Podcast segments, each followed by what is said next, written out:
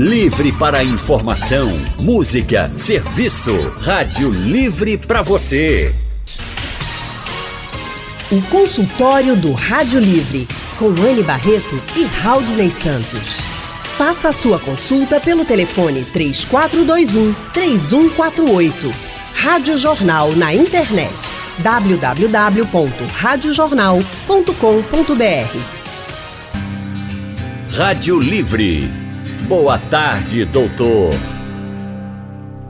Boa tarde, doutor Lucas Luz. Muito obrigada por estar no nosso consultório de hoje.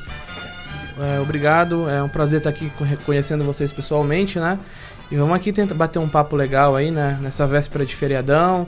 Vamos ver o que a gente consegue ajudar aí. Vai conseguir esclarecer muitas dúvidas, tenho certeza. Doutor Lucas, gente, ele possui graduação em medicina pela Universidade de Fortaleza, tem área de atuação e especialização em pediatria, alergia e imunologia. Ele trabalha no Instituto Luz, que fica na Rua da Hora. O telefone do consultório é o 3071 6166 e também tem o celular 98290 7177. Pelas redes sociais, você consegue encontrar o Dr. Lucas pelo Instituto Luz, é arroba Instituto Luz, tanto no Facebook quanto no Instagram, tá certo? Hoje o nosso consultório vai falar sobre asma, uma doença inflamatória que atinge milhões de brasileiros. De acordo com a Pesquisa Nacional de Saúde do Ministério da Saúde, mais de 6 milhões de brasileiros acima de 18 anos têm asma. E ainda, segundo o Ministério da Saúde, a asma é a quarta causa de internações na rede pública de saúde do nosso país. Hoje é o Dia Nacional de Controle da Doença e por isso vamos esclarecer dúvidas sobre a asma. Então, para começar, doutor Lucas, o que é que leva uma pessoa ter a asma, né? É um fator apenas? Pode ser vários? Ah, então, eu posso é, acrescentar uma coisa antes da gente chegar claro, no fator vontade, que, que leva. Fique à vontade. A gente precisa, interessante, eu acho que no começo de tudo a gente é, entender o que é a asma, né? A asma é um processo inflamatório, geralmente da via aérea inferior, né? A gente anatomicamente divide as vias respiratórias em via aérea superior e via aérea inferior. Logicamente, todas elas estão conectadas aí, mas a asma é um processo inflamatório, geralmente da via aérea inferior. E aí, por uma hiperreação da, da, da mucosa do, do pulmão, da mucosa brônquica, a gente chega a ter uh, os sintomas, né? Uh, e entrando nos fatores, existem geralmente o fator genético, ele é um fator importantíssimo e a carga genética do indivíduo, né, para se manifestar asma ou não. Uh, mas uh, não só o fator genético, a gente existe o fator ambiental, que diria que seria um dos mais importantes fatores responsáveis pela, pela asma, pelo aparecimento da asma, né? Então, Por exemplo, uma casa cheia de poeira? Uh, digamos que sim, digamos uma casa cheia de poeira, mas quando a gente fala poeira, a gente está generalizando. É como se você falasse para mim, doutor, vamos comer um lanche, né? Agora, você pode me levar num lanchonete mais cara ou não comer um pão com manteiga, não que seja ruim, que seja excelente, mas eu preciso definir. Então a poeira, a gente existe fragmentos ali de diversas coisas, né? Uh, o primeiro, o primeiro e maior vilão são os ácaros, né? Então de fato o ácaro está presente e dependendo do local onde você está, a gente pode ter epitérios de animais, a gente pode ter fungos, uh, substâncias químicas, então varia, né? Então por isso que numa parte, já, já adiantando um pouquinho, na parte do diagnóstico, quando a gente faz alguns testes alérgicos, a gente não testa poeira, a gente testa, por exemplo, o ácaro 1, o ácaro 2, o fungo 1, o epitério do animal Y, o epitério do animal X. Então a gente tenta fragmentar, porque na frente isso é importante para o tratamento. Doutor Lucas, Sim. a pessoa já nasce com o gene da asma e vai desenvolver em algum momento, pode não desenvolver, a carga genética é, é fundamental, ou a pessoa pode nem tinha aquele registro e desenvolve a partir do contato com uma situação, como o senhor disse, de poeira ou essas outras situações e, e vem a desenvolvê-la? Então, as duas informações são verdadeiras que você me, você me questionou, né? A primeira, uh, geralmente se, quem nasce com fator genético tem a possibilidade de, de ter asma, sim, tá? Mas existe a possibilidade da pessoa que nasce com fator genético não, desen, não desencadear asma. Hum. Então, se você pegar, por exemplo, uh, dois gêmeos idênticos nascidos em determinada cidade, leva um para um extremo e outro para outro extremo, ambos vão, pode, vão manifestar doenças completamente diferentes. Hum. Então, assim, o fator genético é uma carga que vai estar tá lá, mas não necessariamente a pessoa vai vai ter que manifestar a doença, né? Ah, logicamente que hoje, na era da modernidade, poeira, poluição, poluição das grandes cidades, você tem grandes fatores que vão desencadear. Ah, e a outra pergunta foi quem não tem fator genético se pode desencadear asma? Pode, tá? Ah, o sistema imunológico da gente, ele é um grande general. Ah, então, se você geralmente está tendo contato com determinado alérgeno com certa frequência, né, uh, você pode sim, em determinado dado momento, desenvolver uma doença alérgica. Uh, mais comum, por exemplo, que a gente vê no dia a dia é o camarão. O indivíduo come camarão quase todo dia, é louco por camarão. Quando chega lá com seus 50 anos de idade, 55 anos, aparece com alergia. Poxa, eu nunca tive. Né? Então, você foi sensibilizado através de uma proteína né, que gerou a, a, doença. E quando o senhor fala, por exemplo, de desenvolver a asma, você pode desenvolver a asma mesmo que você não tenha alguém na sua família que já sofre com asma, isso pode ser em qualquer idade mesmo, desde pode. pequenininho até já adulto, idoso, pode, pode sofrer com asma, passar a sofrer. Pode, pode. Uh, Existem alguns estudos né, que dizem uh, que, que, na verdade, mostrou uh, o contato de crianças, né, uh, na, na primeira infância, contatos com, às vezes, vó, pai, mãe, tabagista, poluição, etc. E que lá na frente, com seus 30 anos de idade, desenvolveu asma. Tentaram achar uma associação e conseguiram, né? Então, assim, sim, a qualquer momento você pode desenvolver, mesmo que não tenha pais alérgicos, né? Não é uma regra, não é obrigatório. Estamos de volta com o nosso consultório de hoje falando sobre a asma. Hoje é o Dia Nacional do Controle da Asma. Estamos recebendo o Dr. Lucas Luiz, que é especialista em pediatria, alergia e imunologia. Doutor Lucas, a gente falou agora um pouco, explicou o que é a asma, o que pode desencadear a asma. Agora, e os sintomas da asma, né? Como é que a gente pode descrever, então, esses sintomas? Porque quando a gente pensa numa pessoa com asma, lembra logo da falta de ar. Mas que sintomas? Quais são os sintomas, né? Enfim, num, num, dando um geral aí sobre essa doença? Então, a, a asma não necessariamente você tem um, um, você tem um estereótipo, né? Você pensa que aquela pessoa, eu não consigo falar Exatamente. meia palavra que eu tenho asma. Não é necessariamente isso, tá? Ah, como toda doença, existe em gradação, existe, existe uma gradação, né? Que você vai de uma asma controlada até uma asma não controlada simples em, em, crianças, por exemplo, é muito comum você ter uma tosse de um padrão asmático. Não necessariamente a criança ela tem que ter um processo de falta de ar, um processo dispneico, né? Ah, porque voltando para aquele conceito de inflamação, né, a gente tem uma inflamação geralmente nos brônquios. Então, a gente tem uma bronquite. A asma grosseiramente falando, é uma bronquite crônica, né? Só que aí existe a bronquite aguda, que é de um quadro viral, de um vírus, de um resfriado, que uh, geralmente é mais comum em crianças, né? Então o sintoma pode vir desde uma simples tosse, né?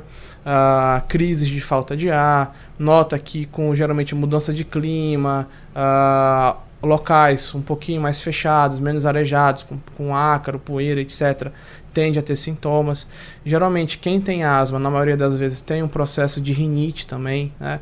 que é um processo de mucosa uh, nasal, um processo inflamatório nasal, né? Então, vou falar muitas vezes inflamatório, porque é uma doença inflamatória crônica, né? Isso é importante no tratamento, que a gente tenta resolver essa inflamação de algumas maneiras, né? Então, a crise de rinite pode evoluir para crise de asma, crises de asma isolada podem aparecer a qualquer momento em quem tem uma asma, né? Uh, então, assim, não tem uma, não tem uma receita de bolo, né? É basicamente é, são sintomas chaves que, dependendo da consulta, você pode considerar ou não uma asma. Doutor Lucas, mas a pessoa deixa de ser asmática? Tem cura? Uh, então, uh, vamos, vamos falar de um conceito maior, né? a gente não pode prometer cura dessas doenças respiratórias, né? São doenças que a gente consegue controlar. Eu diria que a doença-chave uh, é a atopia. O nome da, nome da doença chama-se atopia. E a atopia é uma manifestação, é uma doença que se manifesta das mais diversas formas conforme a idade. Então ela vai se manifestar a atopia através de uma conjuntivite alérgica, de uma rinite alérgica, de uma asma, de uma dermatite atópica, de uma alergia alimentar.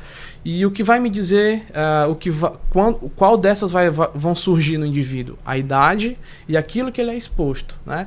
Então, você, o indivíduo que tem uma conjuntivite alérgica e tem uma asma e o que tem uma alergia a alimentar, uh, eles estão num grande grupo de uma mesma doença chamada atopia. Né? Então, a gente consegue controlar conforme a idade, existe a chance, a, conforme vai crescendo, uma criança que tem asma, ela vai avan no avançar da idade, a tendência é que a asma diminua. Alguns indivíduos sim, outros não. Alguns outros manifestam na fase adulta, mas é uma doença com certeza que consegue controlar, consegue melhorar a qualidade de vida de quem, de quem é asmático, né? Já responde a pergunta do Paulo aqui de Pitimbu, na Paraíba, que ele está perguntando se uma vez asmático, sempre asmático. Mas que ele quer saber justamente se teria é, cura gente, ou não, né? A gente pode dizer que sim, sem, entre aspas, sempre asmático, mas não sempre com sintomas, né? Então você consegue controlar a doença, né? Eu não posso falar, ó, vou, vou curar você da asma, né? A gente consegue controlar essas doenças e ele pode ter uma crise hoje e voltar a ter uma crise daqui a 30 anos. E por falar em crise, o que é que desencadeia essa crise? Ah, na maioria das vezes, a gente ah, possui agentes desencadeantes, né? Um, Existem os agentes inflamatórios, alergênicos, que a gente vai falar de ácaros, uh, que são os mais prevalentes, aí, os mais comuns, né? Ácaros, fungos, uh, pelos de animais específicos, algo mais direcionado, tá? E existem também os fatores irritativos, irritantes. Então, uh, é aquele tipo de situação. Você está tá passando no corredor do seu trabalho, o amiguinho do lado chegou muito perfumado, aquele perfume maravilhoso, caríssimo, mas em você ele incomodou. Então, quem tem rinite, o nariz geralmente começa a coçar, escorrer, arder, pode desencadear uma crise de asma em alguém. Por quê? A pessoa tem alergia ao perfume? Não. O perfume, é, e aí a gente entra agora na época de São João, a fumaça, fumaça da fogueira, hum. né? Fumaça das fogueiras, uh, cigarro, tabagismo, são agentes irritantes, né? São agentes irritativos que vão irritar uma mucosa, a sua mucosa já está sensível, já está inflamada por um processo asmático. E esses agentes eles chegam ah, de uma maneira irritante e vão irritar a sua via respiratória, né? Estamos de volta com o nosso consultório de hoje falando sobre asma. Estamos recebendo o Dr. Lucas Luiz, ele que tem especialização em pediatria, alergia e imunologia. Vou começar agora já respondendo as perguntas pelo painel interativo. O Gilson Pereira, do bairro da Boa Vista, aqui no Recife, está dizendo que na infância ele sofria muito com asma. Vinha logo aquele cansaço e ele já teve várias crises. Ele disse que foi ao médico e que foi recomendado praticar esportes como jogar futebol, pedalar ou natação. Aí ele conta, doutor Lucas, que fez natação e que ficou livre da asma. E a pergunta que ele faz é: praticar esportes é a única maneira de tratar a asma? Então, uma pergunta excelente, na verdade, né? Uh, eu posso dar uma pincelada no claro, tratamento? Claro. A gente já sim, entra sim. aqui e eu, eu respondo a dele no Porque final. a gente já fala de, do tratamento, é. né? Então, o, tra o, tratamento, né? A gente costuma dividir em, é dividido em dois, em, do, em dois fatores, né? Primeiro, o controle ambiental. Então, a, a, observar o ambiente, o trabalho, etc., que pode expor o indivíduo aquilo que ele tem alergia, né? Uh, e existe o tratamento farmacológico. Né? O tratamento farmacológico, e aí dependendo da gradação, do, do nível da asma, pode ser uma, arma, uma asma controlada, não controlada, parcialmente controlada, existem, existe o tratamento. Né? Uh, mas a gente, principalmente nas crises, a gente uh, usa bastante os broncodilatadores. Né? Porque quando você está tendo a crise, seus broncos ali estão, você está com uma dificuldade para respirar. Então, grosseiramente, eles estão fechados. E você precisa abrir. Você precisa voltar ao processo de respiração, né? Infelizmente, a asma hoje, em pleno século XXI, ainda causa óbito, né? Uh, existe também um, um, um, pré, não não é preconceito, é preconceito com relação ao tratamento da asma, né? Uh, é engraçado, quando você vai no consultório, você passa a, a, os broncodilatadores, os corticoides inalatórios são em formato de bombinha. E tem Isso, vários, muita gente só conhece como bombinha, é, né? Tem vários tipos de, de, de, de dispositivos né, que a gente ensina a usar. E muita gente tem medo né? Tem medo porque ouviu falar que usou e o menino ficou doido, um exemplo. Né? E ouviu falar que usou e ficou viciado também é, na bombinha. Então, Só vai conseguir respirar é, se é bombinha. São medicamentos que não viciam, não causam dependência, tá? Ah, quando bem indicados, eles salvam vidas de verdade, tá? E evitam que você tenha crise. Ah, a base do tratamento da asma tem que ser diminuir o processo inflamatório. Lembra no começo do conceito de inflamação? Então, a, a gente precisa trabalhar diminuindo esse processo inflamatório na via respiratória. Então, se a pessoa tem uma rinite, uma asma, não adianta eu tratar só o pulmão. Preciso tratar a via nasal também. Preciso tratar a rinite, porque é um processo inflamatório que está em continuidade aqui. Então, a base do tratamento, controle ambiental, A medicação para crise, geralmente broncodilatador, conforme a dose prescrita pelo seu médico, né? Ah, dependendo, ah, os corticoides inalatórios, que são outro tipo de dispositivos chamados de bombinhas também, que vão tratar o pulmão.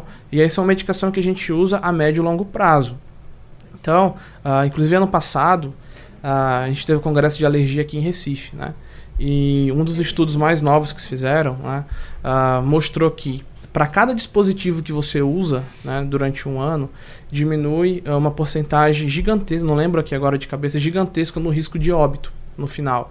Então, assim, o tratamento, às vezes o paciente fica bem, fica ótimo, dois, três meses, você já está bem, abandona a medicação. Uhum. E às vezes é um momento que a gente precisa manter, mas com uma dose mínima ali, que vai usar seis meses, etc. E não engorda, não, não altera a estatura, não deixa a criança estressada, Doutor nada Lucas, disso. A pergunta que chega também pelo painel interativo, da Marcela, vou juntar aqui da Marcela com o, o Zé Manso, que dizem, olha, a Marcela diz que o filho dela, toda vez que está ficando gripado, começa também a ficar cansado, como ela identifica. Isso seria um sintoma de asma? E o, o Zé Manso coloca a situação de que existem fitoterápicos é, que são eficientes e podem ser usados? Olha, então, a, a questão da, do bebezinho que está ficando gripado, a gente tem que, o ideal é avaliar, saber se é uma gripe mesmo, ou se ele já não está desenvolvendo, se ele não tem uma rinite, por exemplo, e está sensibilizando, uh, tendo essas crises de cansaço, né? Em criança é muito comum esses cansaços serem agudos, né? De origem viral, então uh, vírus de maneira em geral, você pode ter crise e às vezes o tratamento uh, anda lado a lado aí com o da asma, né? com relação aos fitoterápicos, assim, um bom um bom mel com limão assim não faz mal para ninguém, né? Então eu não tenho part particularmente nada contra, né? Uh, mas assim, a gente segue os protocolos de tratamento. E até então eles não entraram ainda em protocolos, né? Porque a gente precisa de medicações com estudos científicos mais fortes para que a gente possa indicar. O senhor não trataria é. só com fitoterápico? É necessário um bronquidilatador, corticoide é, isso, numa crise? Isso, é. Uh, só que não necessariamente corticoide oral, hum. tá? Muita gente confunde. E o corticoide, uso indiscriminado, uso... Ah, tossiu, tomou tomou um corticoide XY, isso não é legal, faz mal, né? Então, ah, às vezes se você for imaginar um corticoide de 5 ml X, para você usar uma bombinha, às vezes você precisa dar 200 jatinhos na boca de uma pessoa, de uma criança, para compensar os 5 ml do, do, do, que foi tomado. Puxa vida. Então... E com relação ao esporte, então, como o Gilson falou? Ah, o esporte, né, não esqueci não, viu, Gilson? Estou aqui, estou ligado, só para a gente introduzir a história. O esporte, ele é excelente, né, para qualquer faixa etária, né, dependendo das limitações aí. Agora a gente tem dois, duas situações. Primeiro, a natação, como esporte em si, de capacidade cardiopulmonar, é um excelente esporte, é maravilhoso, tá? Agora, uh, lembra no bloco passado que eu falei de agentes alergênicos e irritantes? A gente tem um agente irritante uh, na piscina, que é o cloro, tá? Então, às vezes, por incrível que pareça, algumas crianças, tá? Que quando começam o processo de, de natação, começam a ter crises. Não por alergia à água, mas porque o cloro irrita, né? Hum. Então, uh, existem hoje para criançada locais com piscina sem cloro, a uh, piscina ao invés do cloro ozônio na água. Isso. Então, tem algumas alternativas, né? E por coincidência, ou não, os maiores nadadores do mundo né, foram asmáticos na infância, entraram para natação. Né? Uh, não que a natação curou a asma, lógico, como esporte ajuda a capacidade cardiopulmonar, junto com o tratamento, e a própria evolução da idade aí vai fazendo com que as crises diminuam. Doutor Lucas, se a pessoa nunca teve nenhum sintoma da asma e se vê numa situação, por exemplo, com a falta de ar, e principalmente nessa época do ano que a gente vai ter aí muitas fogueiras, muita fumaça, o que, é que ela deve fazer? Então, a crises súbitas de falta de ar, né, dependendo da idade, a gente tem que avaliar algumas outras coisas, né? É sempre de bom grado, se nunca teve, uh, que busque a emergência, busque assistência médica, porque nem sempre uma falta de ar vai ser um processo asmático. A gente pode ter um processo uh, cardiovascular envolvido, né? Uh, pode ter um, pode ser uma anafilaxia, que são outros sintomas. Então, assim, uh, é, é interessante que busque o auxílio médico por um diagnóstico preciso, né? Não tem como uh, eu dar para você, ó, sentiu falta de ar, faz tal coisa. Infelizmente eu não consigo fazer isso, porque medicina não é uma ciência exata. A gente tem diversas possibilidades para o mesmo sintoma. O melhor é procurar emergência, né? Sim. Agora você falou do diagnóstico. Se eu tenho já um episódio, eu nunca tive nenhuma crise de asma, nenhum sintoma de asma, nada. Mas como isso pode desencadear a vida inteira, pode ser que eu venha a ter. Tive o primeiro episódio, era um sintoma de asma. Isso já quer dizer que eu sou, que eu vou sofrer com asma ou não? Preciso aí de mais episódios? Como é que se faz esse diagnóstico? Pronto. Ah, excelente pergunta, né? O, o diagnóstico, ah, na medicina, né, a gente tem uma máxima de que a clínica é soberana. Então, todo diagnóstico, na maioria das doenças, é diagnóstico meramente clínico, né? Por isso que os exames existem um nome que são exames complementares, né? Então, os exames eles complementam o raciocínio ou não. Né? Então, às vezes, um exame pode refutar totalmente o que eu estou pensando, o exame pode vir dizendo uma coisa e a minha clínica diz outra. Né? Então, assim, uma crise de falta de ar isolada, né, numa moça jovem como você, no auge dos seus 25 anos, Queria. Não, não, não, não. Já passei faz tempo. Uh, a gente tem que investigar algumas coisas, né? Pode ser sim uma asma, o início de uma asma. Tem que avaliar se não tem uma rinite associada. Tem que avaliar quando você teve a crise, a frequência da crise. Se uh, você, ah, quando eu subo um lance de escadas, me dá uma falta de ar. Quando eu, eu tô conversando muito, eu tô começando a sorrir, me dá a falta de ar. Então existem indícios clínicos aí que vão direcionar a gente para asma. Agora, não necessariamente você vai ser asmático a vida toda, né? Claro, vai ter o sintoma. O asmático deve, doutor, independente de estar num período longo sem crise, ter sempre perto a medicação, a bombinha, ele pode, pode relaxar disso? Olha, uh, se tiver assintomático, tiver bem, né? Tiver suspensa as medicações, né? Ó, tá de alta das medicações, vamos fazer acompanhamento. O fator mais importante é o fator ambiental tá? Agora, lógico, ah, eu vou para uma praia, eu vou no meu trabalho, etc. Sempre anda comigo a minha medicação de resgate. Ah, tem 10 anos que eu não uso, mas eu vou para uma casa de praia de um amigo, eu cheguei lá, estava muito tempo fechada, aquilo ali me incomodou, me deu uma crise. E aí, você vai fazer o quê? Uhum. Né? Então, logicamente, eu vou para casa, para o trabalho, eu tenho uma rotina que não me demanda nada, tranquilo, mas assim, momentos talvez mais críticos seja interessante sim usar. Tá certo, então tá dado o recado. Gente, nosso consultório acabou, a gente tá aqui com o tempo bem apertadinho, mas eu queria agradecer a todo mundo que participou com a gente fazendo perguntas. Agradecer muito ao Dr. Lucas Luz por ter vindo aqui hoje. A gente sabe que esse é um período realmente bastante complicado para quem tem asma, principalmente por causa de toda essa fumaça. Então, todo mundo se cuidando. Se tiver qualquer sintoma, qualquer crise, você que nunca teve, procura a emergência, não vai fazer loucura, vai ao médico, segue aí as orientações do Dr. Lucas. Dr. Lucas, muito obrigada por ter vindo aqui e ter trazido tantos esclarecimentos e orientações para os nossos ouvintes. Muito obrigada mesmo. Ok, eu agradeço, é um prazer é, novamente estar aqui com vocês, né? Agradeço bastante. Alguma dúvida, alguém tiver, quiser entrar em contato, fala com a gente na rede social, Facebook, Instagram. Uh, geralmente uh, sou eu que respondo algumas perguntas mais direcionadas. Dentro da nossa possibilidade, a gente está para ajudar todo mundo aí, né? Nosso papel é ser um agente de promoção de saúde. E olha, volte sempre, viu? Volte sempre no nosso consultório. As redes sociais aqui do Dr. Lucas Luz é o Instituto Luz, tá? Instituto Luz sempre na rede social do Facebook ou então no Instagram. Doutor Lucas, a gente atende no Instituto Luz e o telefone do consultório é o 3071 6166 e o celular 98290 7177. Sugestão ou comentário sobre o programa que você acaba de ouvir, envie para o e-mail ouvinte@radiojornal.com.br ou para o endereço Rua do Lima 250, Santo Amaro, Recife, Pernambuco.